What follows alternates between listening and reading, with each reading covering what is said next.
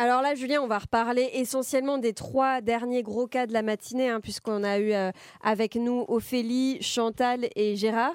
Alors peut-être commençons, euh, Bernard, si tu veux bien, avec Ophélie, puis David aussi, parce que tu as essayé à de multiples reprises de joindre cette personne. Ophélie, elle a 25 ans, elle cherche le grand amour et malheureusement, elle est tombée sur un escroc sur les réseaux sociaux, sur Instagram. Elle croyait tomber sur le prince charmant et en fait, il lui a juste pris son argent. Euh, David, tu as essayé de joindre cette personne. On soupçonne qu'elle soit en Afrique, que ce soit ce qu'on appelle, vous savez, les brouteurs.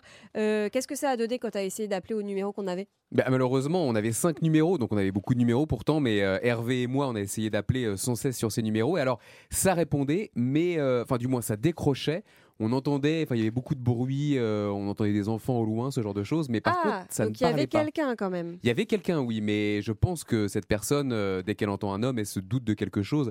Alors ah on, a essayé très maladroitement avec Hervé ah de, masquer notre voix et de, faire des voix féminines. magique. heureusement, heureusement que ce n'est pas passé à l'antenne, c'est assez ridicule. Incroyable ce qu'a fait Hervé. Bonjour, euh, mais tu me réponds pas, Frankie. Je comprends pas. quand même, je t'ai laissé lui faire un message. Je pourrais m'appeler quand même. C'est pas normal. Moi, je, moi, j'ai besoin d'un contact. Tu t'es arrêté tout d'un coup. non mais. Et David, tu peux nous faire la voix que t'as faite, toi? Euh, Non, moi j'ai été un peu moins. Euh, disons que moi, j'ai parlé tout bas comme ça. Je disais, bah alors, Franck, euh, pourquoi tu me rappelles pas? Vous savez ce, que, ce, ce, à quoi ça me fait penser? Ça me fait penser, vous savez, au magazine Arnaque que Julien a diffusé sur M6 il y a quelques temps, et dans lequel c'était l'inverse. C'était l'escroc qui prenait une voix féminine pour faire croire à son interlocuteur. Ah oui, d'accord, parce que c'était des hommes qui étaient piégés. C'était des hommes qui étaient piégés, mais l'escroc était un homme aussi. Il se faisait passer pour une femme avec une voix féminine pour euh, faire croire à son interlocuteur qu'il était, euh, enfin qu'elle était amoureuse de lui. le fameux brouteur. Hein, ouais, tu, l'as vu. J'espère qu'il était meilleur que nous. Ah bah, il, était très bon au Hein, oui, il, il était... Et en tout cas, il était meilleur que la voix euh, de que Bernard vient de prendre. Je n'ai fait que prendre cette d'Hervé. Hein, David peut témoigner. Oui, c'est vrai. Ouais, mais bon, bah, manifestement, le, le, brouteur a eu un doute. Quoi. Quand il a entendu Hervé, il s'est douté que c'était pas une vraie. il y avait trois numéros. Sur les trois, ça faisait ça ou On en avait cinq même numéros. Ah ouais? Et alors je sais, alors tous ne répondaient pas. Il y en a qui vraiment, enfin, tomber directement sur un répondeur. Euh, mais il y en a au moins, au moins deux oui, qui répondaient, mais, euh, mais ça ne parlait pas. Hervé a même eu quelqu'un euh, justement qui répondait, qui dit écoutez, je me suis fait voler mon téléphone. Ah. Et donc justement, je pense qu'on a abusé de mon téléphone pendant un petit bout de temps.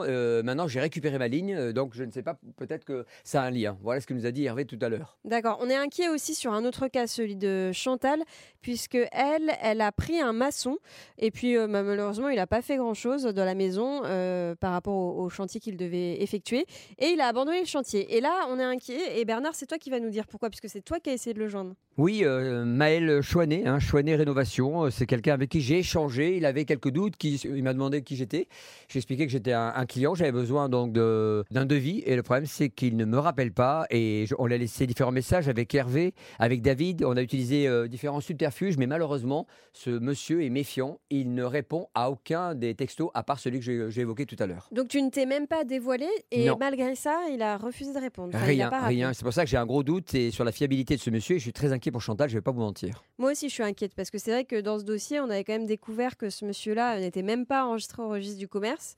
Donc là, euh, s'il ne mord pas à l'hameçon, c'est quand même un petit peu curieux. Alors moi, j'avais utilisé aussi une méthodologie concernant ce monsieur. C'est quand je lui ai laissé un message, je lui ai dit, monsieur, vous êtes fiable parce que j'ai vu euh, sur un article de presse que vous, travaillez pour Eiffage, ah euh, pour le rassurer. Donc je pensais que justement, il allait me répondre par rapport à cela. Il n'a pas répondu. Un, troisième point sur un troisième cas. Et là, on est beaucoup plus content, évidemment, puisque c'est notre, notre ami Gérard. J'ai adoré Gérard, le voir avec nous en studio RTL et puis, et puis l'entendre parce que il était hyper touchant, je trouve, euh, euh, ce fan du PSG depuis 40 ans, euh, qui malheureusement ne peut plus assister au match à cause d'un AVC. Et le voir galérer avec la résiliation de son abonnement, ça faisait mal au cœur. Mais Bernard, euh, tu connais bien les gens du PSG, Oui, j'ai la chance de bien les connaître. Et surtout, on a eu Maxence qui a été sur place, qui a été formidable, notre journaliste, qui a pu nous donner un contact privilégié avec le responsable de la billetterie. Moi, j'ai la chance de connaître évidemment Monsieur Blanc, le directeur général. Mais euh, Maxence a fait un super boulot. Donc, euh, et c'est Monsieur Rère, oui, finalement, Maxence nous a donné le, numéro de Monsieur Rère, qui est le directeur adjoint de la billetterie du PSG. Ah ouais. Et on a pu joindre ce monsieur qui, même s'il est à l'étranger en ce moment, a accepté de nous répondre pour régler le le problème de notre auditeur. Et il est formidable parce qu'en fait, quand il a voulu faire plaisir à son abonné privilégié, même Oui. si ce monsieur-là, euh, aujourd'hui, après 40 ans de fidélité, ne peut pas aller au stade, il a dit je- en plus de, de- de vous rembourser très rapidement, vous avez un avoir, on va vous le rembourser, ne vous inquiétez pas, mais en plus, on va vous inviter avec votre fils. C'est ça qui est fabuleux.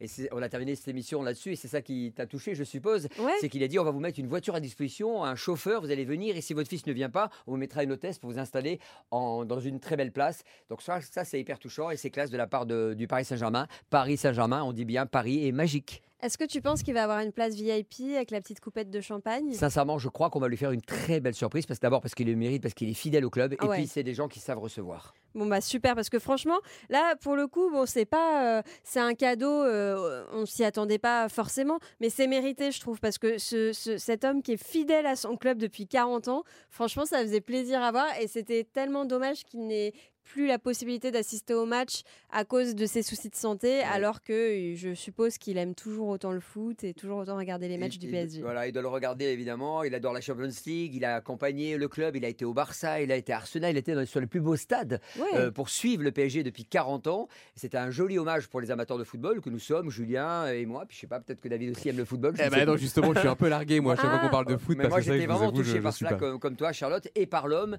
et par sa passion du football. Oui. Et je pense que c'est une jolie récompense et c'est une belle image que donne RTL, euh, justement, de fidélité au sport. C'est vrai, parce que moi j'avais une question absurde, mais enfin euh, peut-être absurde, je sais pas, j'y connais rien, mais j'imagine que ça doit pas être évident d'avoir des places pour un match du PSG, parce qu'il y a quand même les, les joueurs qu'on- les plus connus euh, au monde qui sont dans cette équipe. Alors c'est vrai qu'aujourd'hui avoir un abonnement c'est compliqué et d'abord c'est très cher donc faut Ouais. pas faut pas le nier ça c'est la première chose évidemment il y a des places plus abordables euh, en, en virage mais elles sont très vite euh, euh, prises il y a aujourd'hui évidemment des partenaires très importants des grandes marques moi je connais j'ai la chance d'être euh, ami avec des gens du voyage qui en l'occurrence avec la marque MSC Croisière qui est une, un croisiériste très connu qui a un gros sponsor qui a une loge et de temps en temps on est invité on a eu la chance avec Alain Hazard Ah oui. et Hervé, euh, pas, pas Hervé, pardon.